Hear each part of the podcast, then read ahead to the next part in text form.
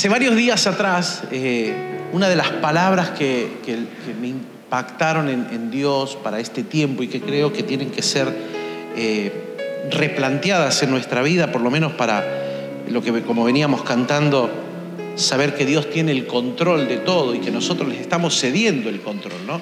Una cosa es saber que Dios tiene el control y otra cosa es que yo decido cederle el control. Yo puedo saber que Dios tiene el control, pero no salirme del volante y querer manejar y querer controlar y querer llevar a la dirección que a mí me parece que tiene que ir mi vida, mis proyectos, mis sueños, eh, etcétera, ¿no? Lo que soy, lo que somos, mi casa, mi paternidad o maternidad en el caso de las chicas, eh, mi trabajo, eh, y así nos vamos separando, ¿no? De distintas como en distintas áreas en la vida, ¿no? Esto es trabajo por un lado, esto es vida espiritual por otro, estas son relaciones interpersonales por otro lado, o familiares, proyectos, sueños, desafíos personales, de congregación, etcétera, etcétera, ¿no?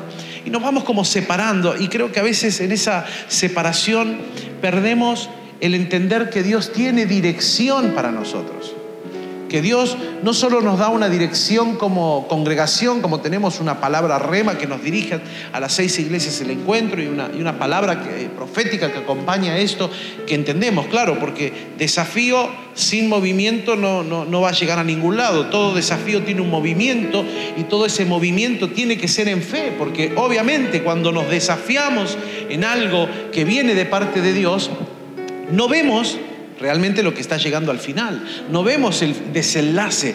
Caminamos por fe hacia lo que Dios... Bájale un poquito porque está retumbando por todos lados en el hacia afuera. Luchito, gracias querido. Eh, necesitamos caminar en fe para poder alcanzar lo que Dios tiene pensado para nuestras vidas. Y una de las palabras que el Señor colocaba en estas semanas ya del principio de año en adelante y que se fue como macerando, se fue como trabajando en mi interior, tiene que ver con una sola palabra que creo que va a aparecer por allí, ahí está, que es dirección.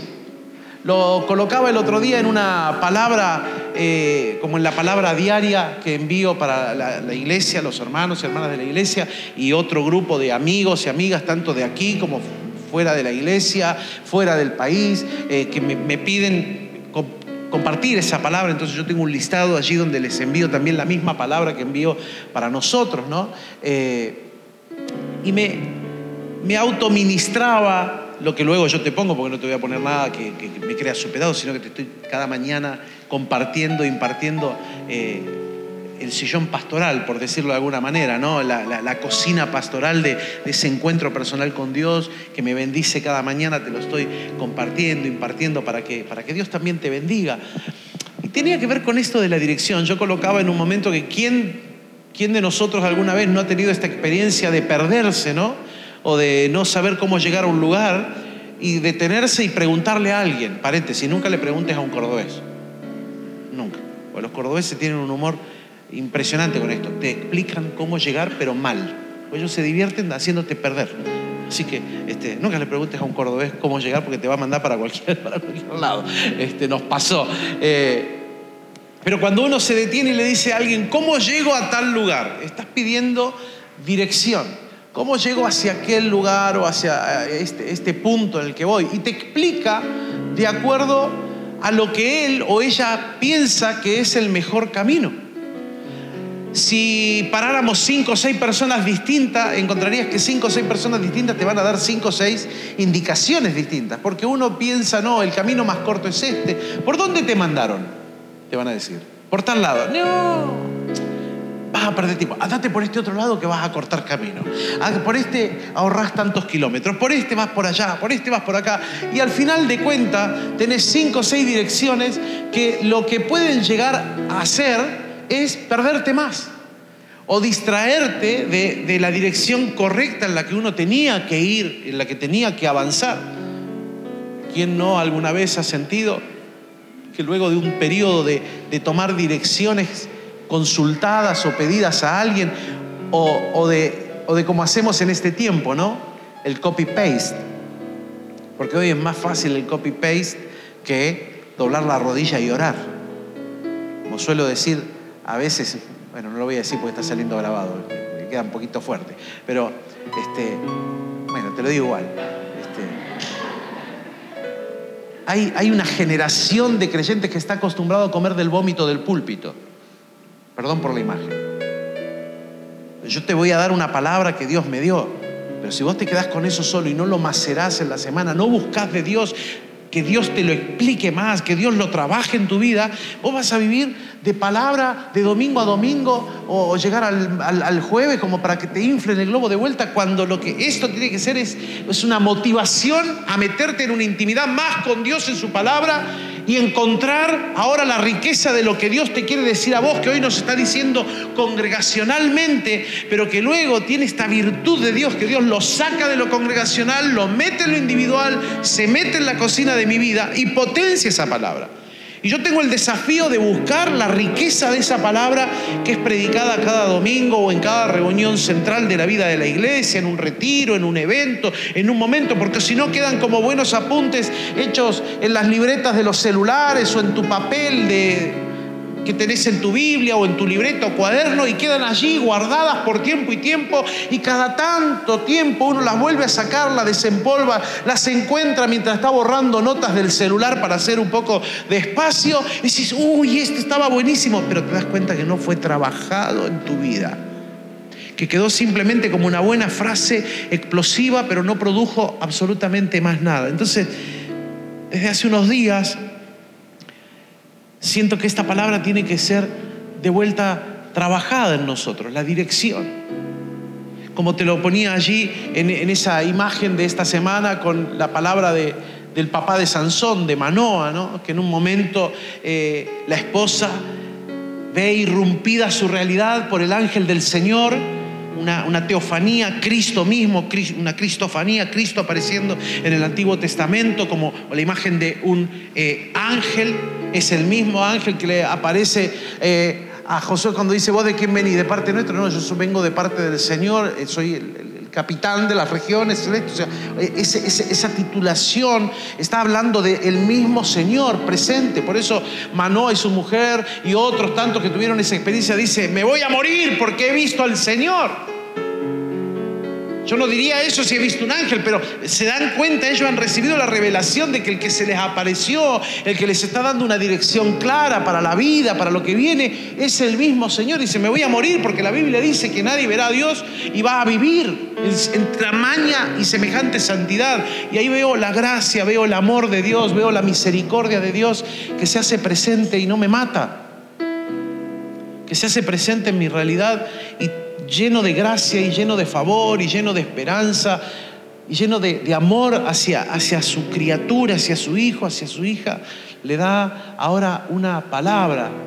La mujer de Manoa se encontró con el ángel del Señor que irrumpió en su realidad y quebró con la infertilidad y le dio una palabra sobre la infertilidad que ella vivía y le dijo, vas a tener un hijo y ese hijo va a ser usado por Dios, por tanto va a tener que tener un voto nazareo, Dios, Dios, Dios va a hacer señales con tu hijo. Cuando ella se lo cuenta a Manoa, Manoa como no estaba en ese momento, y no por una cuestión de dudas, entiendo yo, no por dudar de la palabra del Señor, sino por una cuestión de, de, de que él también necesita la dirección clara para poder guiar al futuro hijo que van a ser, se se pone a orar y le pide a Dios que envíe nuevamente ese ángel para hablar ahora con él y que le dé dirección clara de cómo guiar ese hijo que van a hacer.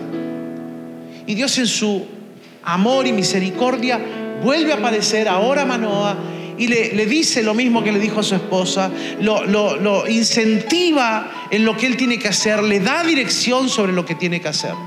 Dios tiene dirección para tu paternidad.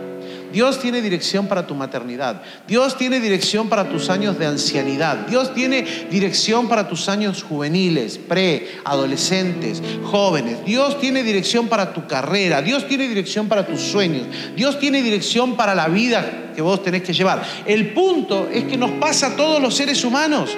Es que a veces cuando Dios empieza a hablar con una dirección clara en el hacia dónde, en el qué, en el cómo, en el cuándo, aparecen voces a nuestro alrededor que nos empiezan a dar otra dirección, que nos empiezan a dar indicaciones de cómo acortar el camino de lo que Dios quiere hacer. Yo quiero decirte algo esta mañana, no lo tengo en mis apuntes, pero quiero decirte algo esta mañana. No abortes el proceso de la dirección de Dios en tu vida. Porque cuando tomás por un atajo para llegar rápido a lo que es de Dios, terminás mal. Recuerdo hace muchos años atrás cuando eh, recién estaba estudiando, preparándome para, para, el ministerio pastoral, haciendo mi carrera de teología. Eh, en medio de, ese primer año de estudios, un, amigo, un compañero que, empezó a pastorear bien y me, dice, hey, ¿no querés que hable con el pastor fulano, que es amigo nuestro? Este, él puede, él puede, eh, tiene un montón de iglesias que están sin pastor, él te puede ayudar y puede, puede avanzar con la iglesia para colocarte ya de pastor en un lugar, entonces vos ya estás estudiando y trabajando y sirviendo y ganando experiencia, etcétera, etcétera. Y yo le dije, no, gracias te agradezco. Me miró medio raro, ¿no? Y me dice, bueno, pero ¿por qué? Te voy a explicar por qué, le digo. No sé a vos, pero a mí Dios, cuando me llamó este tiempo, me llamó a prepararme. No me llamó a exponerme. Y vos me estás diciendo que yo me exponga. Dios me dijo que me prepare, no que me exponga. El momento de la exposición dependerá 100% de Dios, no de mí. Y yo siento que lo que vos estás haciendo es hacer una cuña, ¿no? Como hacer una palanca para que venga más rápido el tiempo de la exposición. Bueno, a mi amigo no le fue tan bien en ese tiempo, ¿no? Después. La, la verdad que tuvo pruebas difíciles, la pasó bastante mal. Y una de las cosas que conversábamos sobre el por qué sucedió, toda esa cuestión que de repente hicieron que no, no, no, no avanzaran bien las cosas o que sufriera cuestiones que no estaba preparado para sufrir o que viviera experiencias que no estaba preparado para vivir, fue por meter una cuña al proceso. Si Dios te llamó a prepararte, prepárate. La exposición es problema de Él. Mi exposición vino varios años después. Bueno, no tanto mucho, pero vino ahí, a mis 25. Ahí vino la exposición pastoral, pero hubo que pasar el primer proceso de, aceptar la dirección de Dios. Hay gente que Dios le da dirección clara, pero las voces que circulan alrededor te hacen equivocar el rumbo. Algunos la espiritualizan y dicen, bueno, no, pero la Biblia dice que en la abundancia de consejos se encuentra la sabiduría. Sí, de hombres sabios y mujeres sabias, de hombres y mujeres que ya están caminando en los propósitos de Dios, de hombres y mujeres que ya tienen resultados en su vida de caminar con Dios. No, le voy a ir a preguntar a mi vecino ay, ¿cómo hago para salir de las deudas? Le voy a preguntar, bueno, Horacio no tiene deuda, pero lo voy a tomar a Horacio como si fuera un, conocido, un amigo, endeudado hasta el moño, y yo le pregunto a mi amigo, ¿cómo salgo de las deudas? ¿Qué buen consejo me va a dar si está endeudado hasta la coronilla? ¿Me va a poder guiar? Por eso el Señor Jesús hablaba de ciegos guiando a ciegos.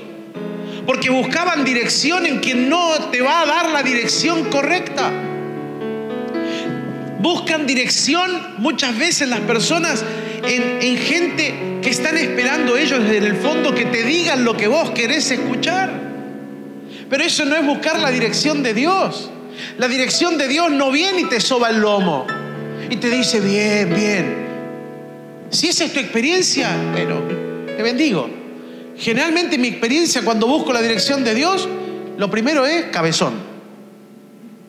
Lo segundo, el cortito como ubícate. O el tirón de oreja, ¿no? Y que, te ubique el Señor. La dirección de Dios no, no siempre viene y te dice, uy, qué espectacular, cómo me pasé con vos, qué bien que hice en salvarte, la verdad que me saqué el 10 cuando te salvé. Realmente la dirección de Dios viene y te dice, no es por ahí. Cuidado, alerta, abandona esto, deja ese pensamiento, es por acá. Caminar en la dirección de Dios es caminar con Cristo. Caminar con Cristo es hacer de Él la persona más importante para mi vida o para nuestra vida. Caminar con Cristo siendo Él la persona más importante de mi vida es tener claro que hay una dirección en la cual voy. ¿Qué es la dirección que Él quiere para mi vida? ¿Qué es distinta a la de mi vecino? Mi dirección es distinta a la de Víctor, es distinta a la de Alejandro, a la de Julián, a la de Ro. O sea, es diferente. No podemos sentarnos en una mesa, Horacio, y yo decir, bueno, eh, tenemos la misma dirección. No, tenemos el mismo propósito de crecer en el reino, pero las direcciones de lo que Dios quiere tratar en cada uno son diferentes y dependen del Señor, que nos llevarán en conjunto, sí, al mismo camino que es extender el reino de los cielos. Pero la dirección personal, individual en tu vida es clara para, para vos, no la podés copiar de otro, no podés traerlo de otro a la dirección de tu vida, porque ese otro o esa otra pagó el precio de orar, de ayunar, de buscar, de clamar, de abrir la Biblia, de pasar noches en vela, de rogar, de llorar en la presencia del Señor, hasta que de repente el Señor vino con una dirección clara para su vida. Y lo que está haciendo y le está dando resultado es el fruto de haber pagado el precio de buscar la dirección de Dios. Yo no puedo venir a copiar la dirección de otro. ¿El número de tu casa es?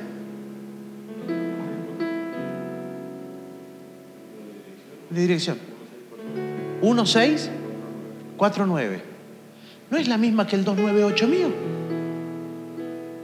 Yo no puedo copiar la dirección de él porque si no la correspondencia mía va a llegar a la casa de él.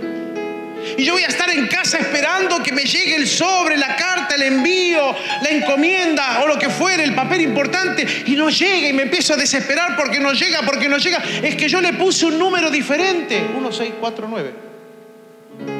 Claro, ¿el cartero a dónde va a ir? A esa dirección. Y a veces creo que en la vida estamos así, ¿no? Estamos copiando direcciones de otros sin pagar el precio de entender cuál es la dirección de Dios para nosotros, porque Dios habla todos los días. Decía que tenés al lado, Dios habla todos los días. Y Dios es claro, decirle, Dios no tiene confusión. No, no, no, no, no. Hace algunos años atrás un muchacho, quien fue alumno mío, estaba eh, misionando ya eh, en, Paraguay, estaba ministrando y en Paraguay de repente él tenía contactos casi semanales conmigo para rendir cuentas, para pedir oración, este, contarme cómo le estaba yendo. Y de repente en uno de esos contactos me dice, Pancho, Dios me ha hablado tan fuerte, pero tan fuerte, tan fuerte, eh, que tengo que ir a, trabajar a Brasil, que tengo que ir a un ministerio, a colaborar a un ministerio de Brasil. Y Dios ha abierto todas las puertas, Dios ha sido claro, me ha hablado en mis madrugadas, en mis noches, Dios me ha dado palabra, ha confirmado esa palabra a través de personas que ni me conocen, que la verdad que yo veo una dirección clara de Dios digo, bueno, qué bueno, ¿y qué vas a hacer? No, no, ya estoy arreglando todo para, para ya dentro de un mes, mes y medio ya estar en Brasil, en tal lugar de Brasil, ¿no? Mes y medio después me lo encuentro en Buenos Aires. Sabía que tenía su hermano, le digo, ¿andas visitando a tu hermano? No, no, no. Estoy preparando todo para Uruguay. Digo, para, para, para. qué? ¿Vas de paseo, Uruguay? ¿Te vas de vacaciones? No, no, porque el Señor en Uruguay. Digo, para, para. Hace un mes y moneda atrás, vos estás diciendo que Dios te dio palabra, te confirmó, te recontrabló, te mandó el fax, el telegrama, el Instagram, el WhatsApp, el Twitter, te mandó todo. Por todos lados te rodeó Dios. Te dijo, no, no, pero después me dijo que se confundió y que... No, le digo, perdóname, yo no confundo. Yo no conozco un Dios que se levanta a la mañana y dice, Alejandra, ah, tengo una dirección. Y te habla, te inspira, te anima, te enciende el corazón y a la media tarde dice, uy, ¿qué hice? No, no era para él, era para Ro. Para, para, borrón y cuenta nueva. Empecemos. Yo no conozco un Dios que haga eso. Yo conozco un Dios que da una dirección y no la cambia. Conozco un Dios que tiene un propósito y no lo cambia. Lo que puede arruinar el propósito de Dios es no caminar en la dirección correcta. No es, parte de mi mensaje esta mañana, pero es lo que le pasó no a Manoa, no a su esposa, que tenían clara dirección de cómo guiar a su hijo y lo intentaron por todos los medios. Pero Sansón desoyó el sabio consejo de la dirección de Dios para su vida y, y si bien finalmente terminó destruyendo a los filisteos, no los destruyó por completo como era el plan original si él caminaba en la dirección correcta. En la dirección que él caminó, terminó esclavo, ciego, sin ojos, encadenado y murió él también. Porque no siguió la dirección correcta. Porque cuando su papá Manoa le decía, pero Dios dijo que no te podés casar con una mujer que no sea judía. Sansón decía, pero que las filisteas están, qué linda que está la filistea.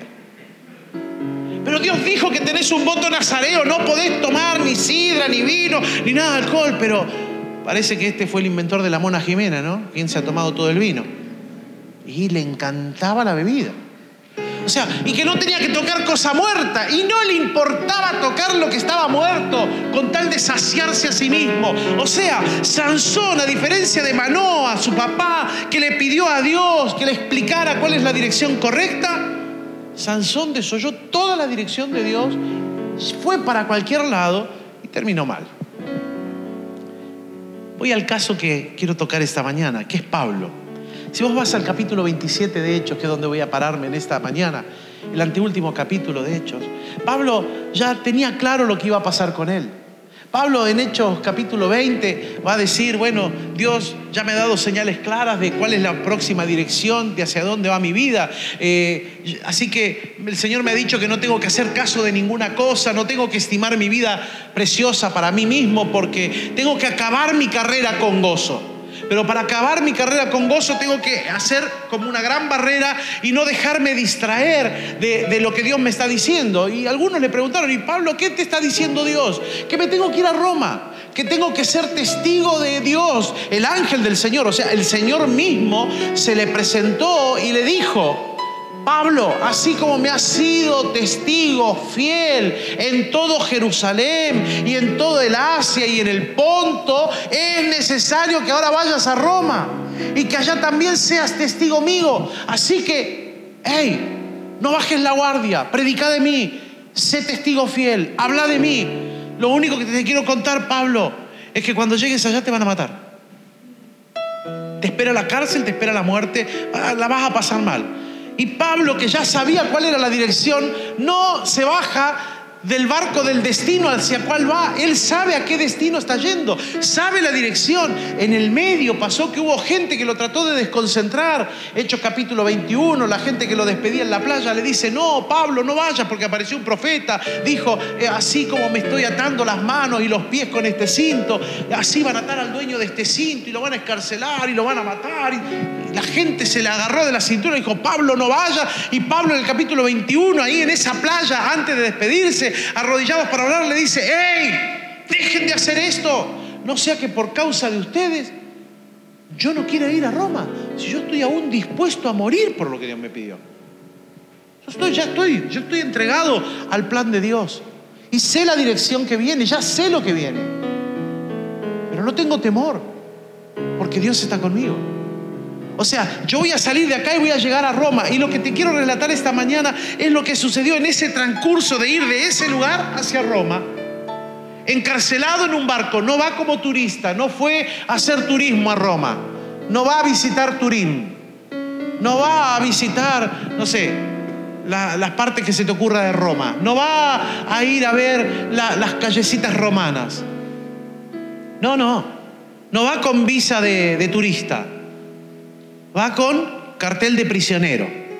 Y va arriba de un barco con un montón de otros prisioneros en situación bastante incómoda, en un barco que pasa por distintos lugares, que, eh, eh, claro, los barcos no eran lo que son hoy, ¿no? Y entonces lo que tardaban y, lo que se movilizaban y los vientos como ese barquito que está ahí a vela y todo lo que había que esperar y de madera que cruje por todos lados, etcétera, etcétera. De repente el clima empezó a cambiar y ya no era el verano, eh, ya se acercaba el otoño y el otoño era complicado y ya entraban casi en la próxima estación, en la etapa del invierno, y las costas allí del mar Mediterráneo se ponían bastante bravas, era bastante difícil la navegación. Y en el medio de todo eso, Pablo en Hechos 27, versículos 9 al 11, declara, cuando ya había pasado mucho tiempo y la navegación se había vuelto peligrosa, Mire lo que dice, pues hasta el ayuno había pasado ya. Pablo los amonestaba. ¿A quiénes?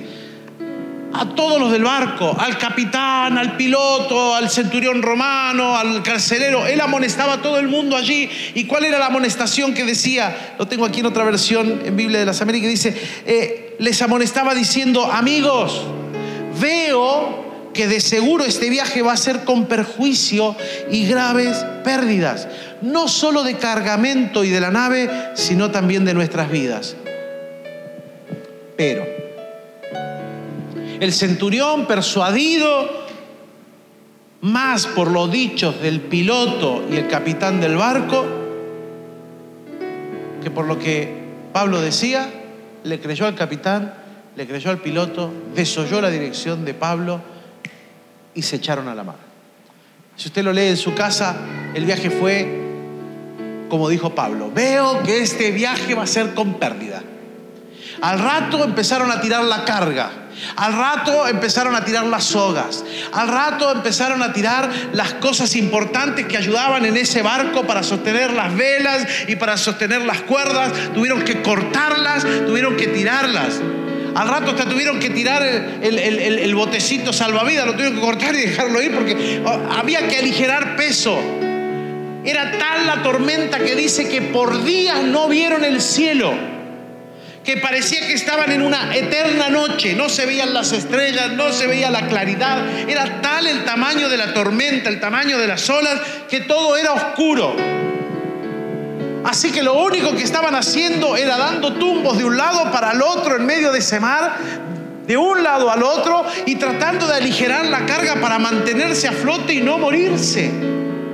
Indudablemente, como luego vamos a ver, Pablo no les estaba dando una opinión cualquiera esa mañana en la playa. Pablo no les estaba diciendo, hey, yo soy un conocedor del mar, yo soy un piloto experimentado. No, no lo era. Él era carpero, hacía carpas. Yo creo que si hubiese estado en este tiempo le hubiesen dicho, zapatero a tus zapatos. ¿O qué haces carpa? Bueno, deja pibe que los que sabemos hablemos del tema.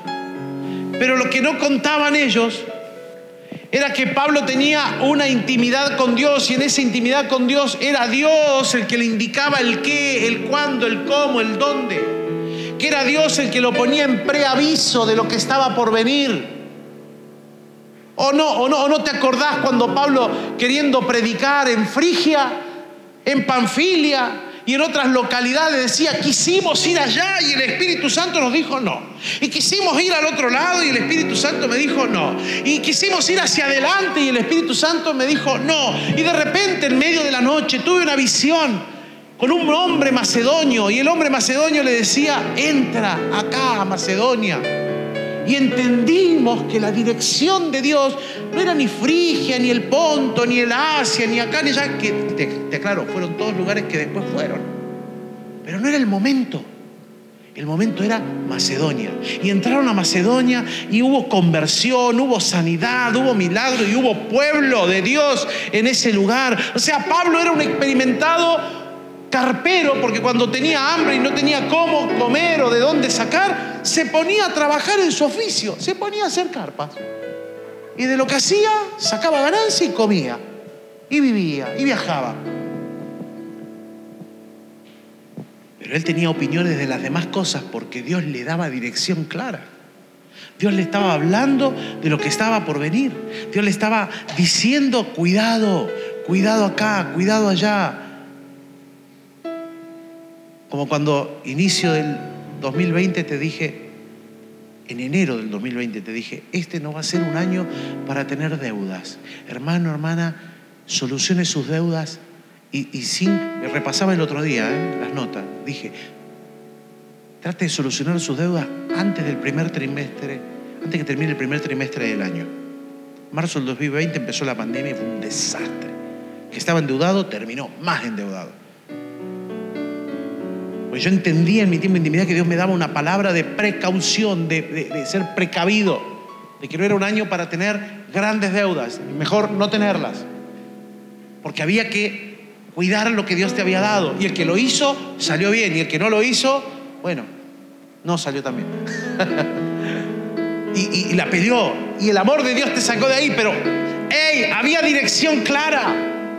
Había dirección clara. Este Pablo es el que está ahí en esa playa esa mañana y le dice, yo veo, yo veo, yo estoy viendo que este viaje va a ser para pérdida. Va a haber pérdida física, va a haber pérdidas mobiliarias y va a haber pérdidas de vida. No camines por ese camino porque lo que está por venir no es bueno. Este Pablo era el que Jesús le dijo, así como has sido de testimonio acá, vas a ser de testimonio allá, en Roma. Es este Pablo el que también declaró, por Él vivimos, por Él movemos, por Él existimos. O sea, Él estaba diciendo, yo todo lo que hago, todo lo que vivo, todo lo que experimento, no es por mí, es porque Dios me ha dado una clara dirección aún en el medio de las pruebas de la vida. La prueba de la vida no puede apagar mi gozo. ¿La tendré que pasar? Sí. Y, si me preguntaba a mí si tengo explicación del porqué de las pruebas de la vida, como dije el otro día, no tengo respuesta por qué. Pero sí te puedo hablar del Dios que te sostiene en medio de la prueba cuando tenés clara dirección de Dios. Cuando tenés clara dirección de Dios, Dios es el piso sobre el cual vos te parás firme y te sostiene. Pablo es el mismo que está dando testimonio de escuchar la voz de Dios, de seguir su dirección, porque así fue toda su vida, desde el inicio de su conversión en Damasco, en el camino de Damasco. Que Jesús le dice, hey, dura cosa te dar cosas contra el aguijón. ¿Quién sos, Señor? Yo soy el que vos perseguís. Y luego el mismo Señor le dice, le dice así, recordalo. Le dice, levántate y entra a la ciudad.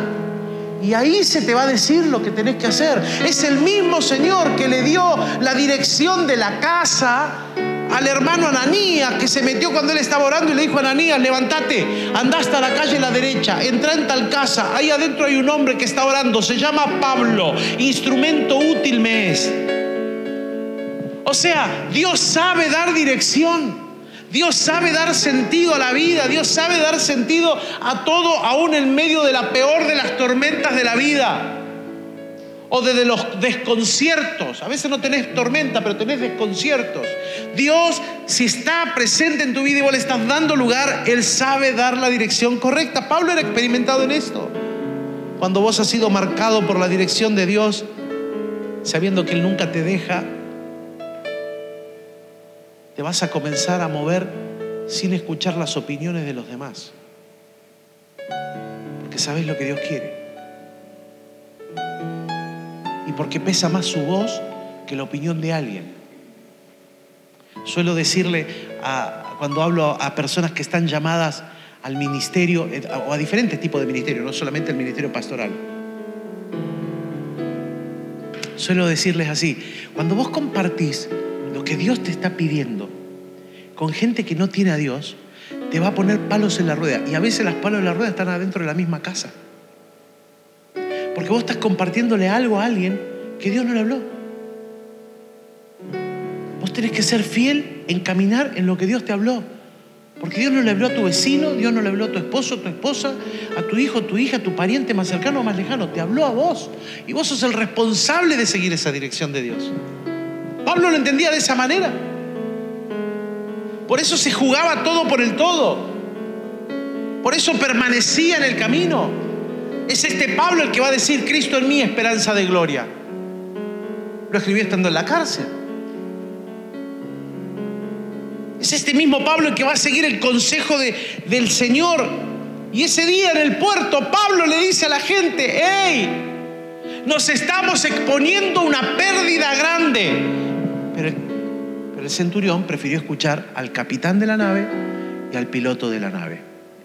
Era más fácil confiar en el consejo de los que pilotaban que en el consejo de un hombre que era un simple carpero. El camino se pone complicado.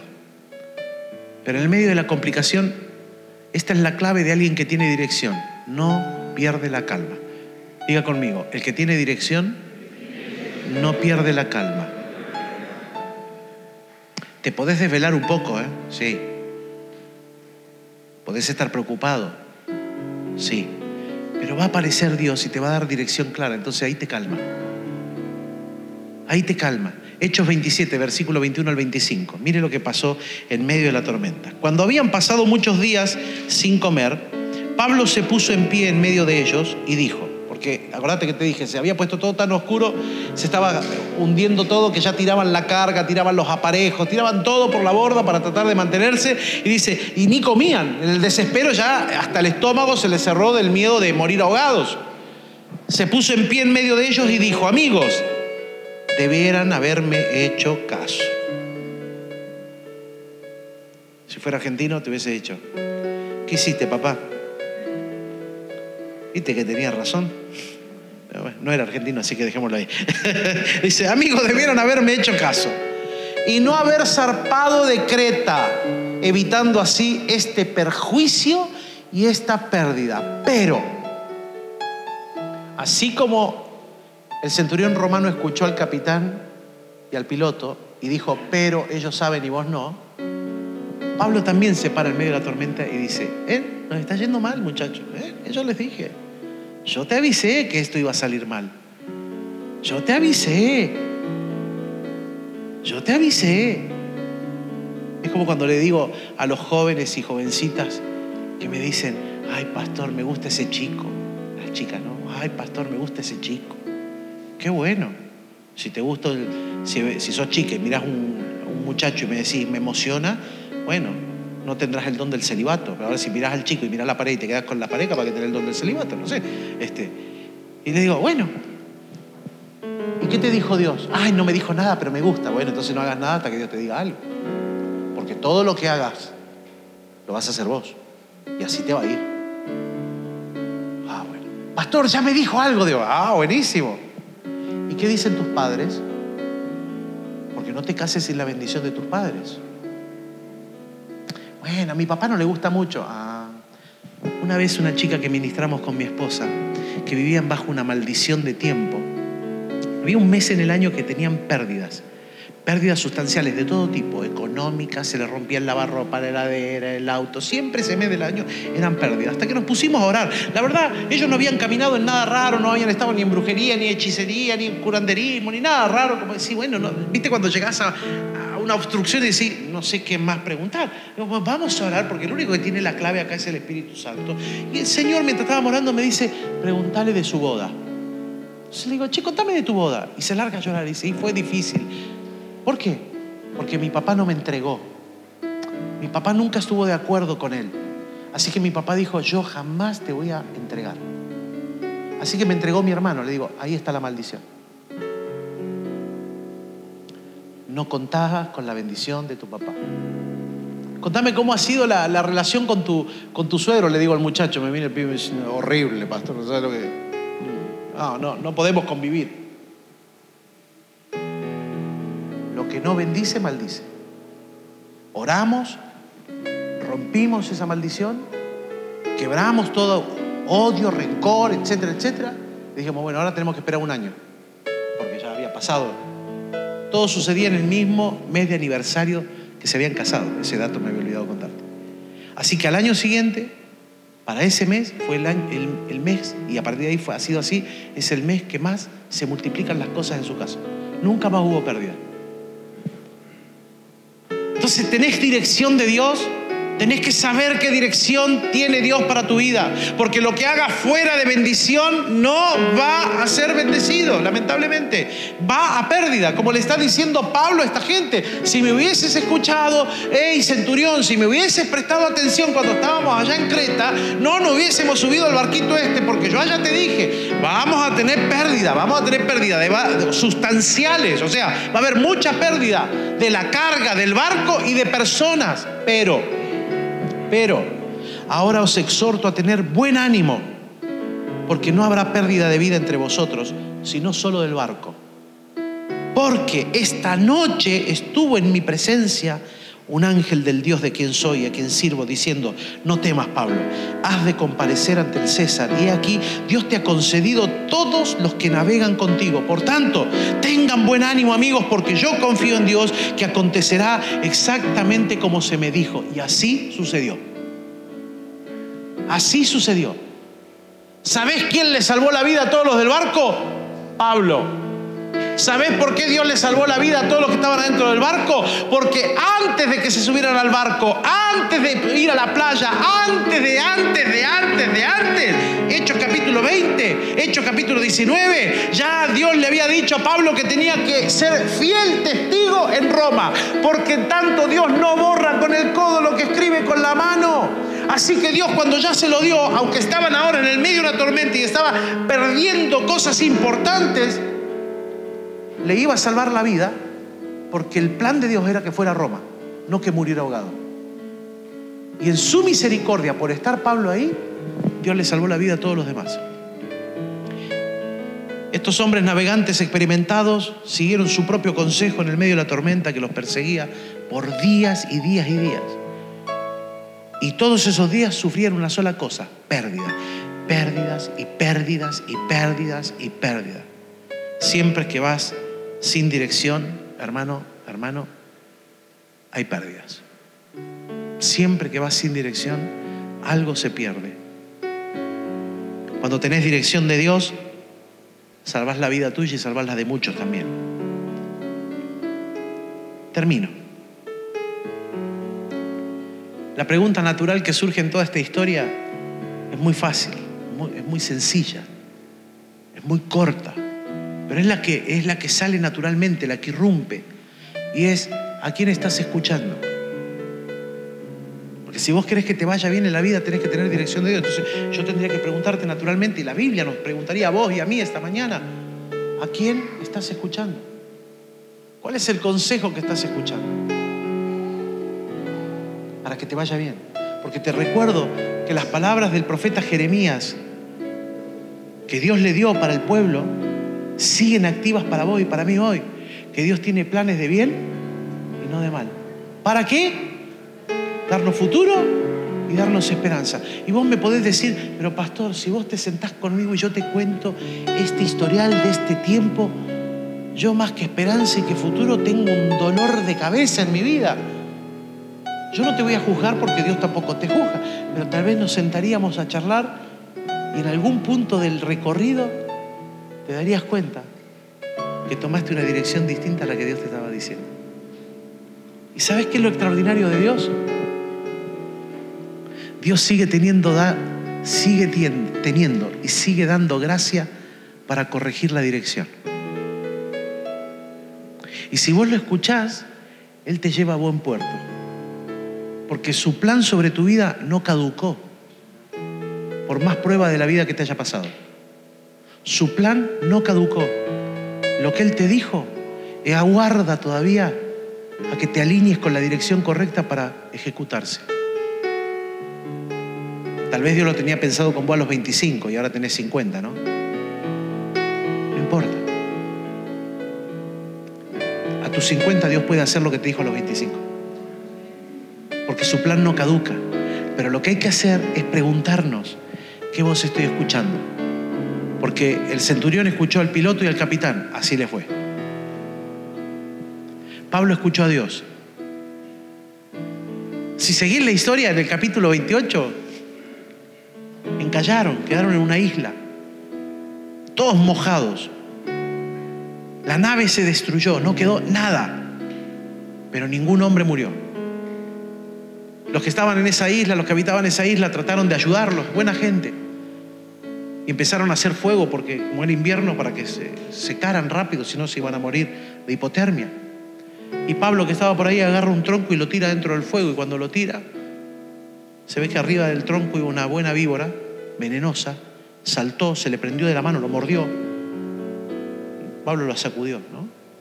Y la gente estaba esperando a ver cuándo se moría, porque todos sabían que esa víbora era venenosa. Y dice la Biblia, estaban esperando a ver cuándo se hincha. Es más, la gente de la isla dijo, la verdad que este tipo está maldito, ¿no? Porque se salvó del naufragio y ahora lo agarra y lo pica la víbora. Este, este, este está para atrás, ¿eh? este, este de Guatemala Guatepeor, ¿no? y estaban esperando que se muriera. Y dice, y como no pasaba nada, dijeron, seguramente es un Dios.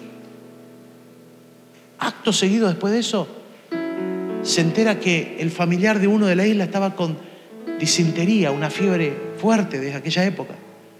Pablo va, le pone las manos encima y lo sana. Y detrás de él sanó a muchísimos en la isla. Cuando vos tenés dirección, ni la más grande tormenta de la vida te va a detener en el nombre de Jesús porque Dios está en tu barco. Todo se puede caer a pedazos, pero Dios va a estar con vos. Y lo más extraordinario, si hay gente a tu alrededor, se van a salvar porque estás vos en ese barco, como le pasó a Pablo, que toda la vida de los que estaban ahí se salvaron. Ni uno se perdió, ni uno se perdió. Pero depende de respondernos esta pregunta, ¿qué voz estoy escuchando? ¿A quién escucho? Dios? ¿O a los amigos que me dicen por dónde tomar? ¿O a los amigos o al- o al consejero de turno que me dice lo que me gustaría escuchar? Escuchar a Dios es ir con buena dirección y es saber llegar al puerto seguro. Es saber que Dios lo va a hacer. Dios se mete en el medio del dolor. Mi esposa siempre me dice, bueno, ya está, no cuentes más nada nuestro, ya está, la gente conoce todo nuestro testimonio. Me retan después en casa, ¿no? Pero, pero, ahí te va. Es que yo no te puedo dejar de hablar de lo que he visto y lo que he oído. ¿Cómo voy a cambiar la historia? Cuando fallece nuestro segundo bebé en la panza de mi esposa, luego de tomar unos días porque hubo un legrado, hubo un embarazo avanzado, lloramos nuestro dolor, nuestra pena, volvimos a casa, volvimos a la iglesia, apareció un hombre de Dios en nuestra congregación a predicar, con su discípulo a quien estaba preparando para el ministerio profético. Y mi querido Dan Tamburo, profeta de Canadá, se para delante nuestro, él hablaba español, nos llama, nos mira a la cara y nos dice así, yo sé que están en el medio del dolor, pero no puedo dejar de decirles lo que Dios me está diciendo, aunque hoy no lo van a entender. Yo veo tres hijos, dos varones y una mujer, que vienen para ustedes. Yo lo miré a Dan Tamburo y le dije, la verdad que tenés razón, este no es el día para recibir esa palabra. Porque estamos llorando, estamos en medio del dolor. Pero yo te aseguro algo, yo voy a escribir esta palabra y cuando se cumple te voy a escribir. Año 2001, Ezequiel. Año 2008, esa palabra nos las dio en el 92. 99, 99. 2001 Ezequiel, 2008 Valentina, 2010 Bautista. Y el 5 de julio del 2010, esa noche yo me senté en casa cuando volví, cuando volvimos, no el 5, fue dos días después que volvimos del sanatorio, me senté en casa con la computadora, busqué mi libreta, Dan Tamburo, me senté y le dije, querido Dan, hoy 2010, la palabra se cumplió. ¿Sabes qué? Dios nunca te va a dar dirección y la va a arruinar en el camino. Dios lo que escribe con la mano lo cumple. Si vos sabés caminar en la dirección de Dios y sabés escucharlo a Él, tranquilo, aún en el medio de la prueba, Dios está presente y Dios te va a llevar a buen puerto. Lo declaro en el nombre de Jesús. Pónete de pie por un instante, por favor. Cerra tus ojos por un momento. Quisiera en esta mañana hablarles a aquellos o aquellas que en esta casa o a través de las redes sienten que están caminando en círculos, sienten que están dando vueltas y no llegan a ningún lado. Para esos o esas que pueden sentirse así esta mañana, déjame decirte esto. Dios es tu puerto seguro, Dios tiene clara dirección para tu vida. Así como salvó la vida de Pablo, así como se metió en medio de la tormenta y en medio de esa tormenta le salvó la vida a él y por estar él en ese barco le salvó la vida a todos los demás, Dios lo puede hacer con vos. Dios no te va a dejar andando dando tumbos. Dios no es un Dios que permite que sus hijos se den contra la pared una y otra y otra y otra y otra vez. Dios es un Dios que sabe dar dirección correcta llevarnos a un puerto seguro. ¿Sabes por qué sabe dar dirección correcta? Porque Él tiene hijos e hijas con propósito. Aleluya. Él no tiene hijos e hijas para decir cuántos son. Él tiene hijos e hijas con propósito.